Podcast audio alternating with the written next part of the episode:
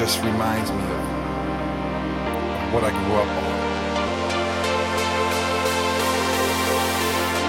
That's the sound.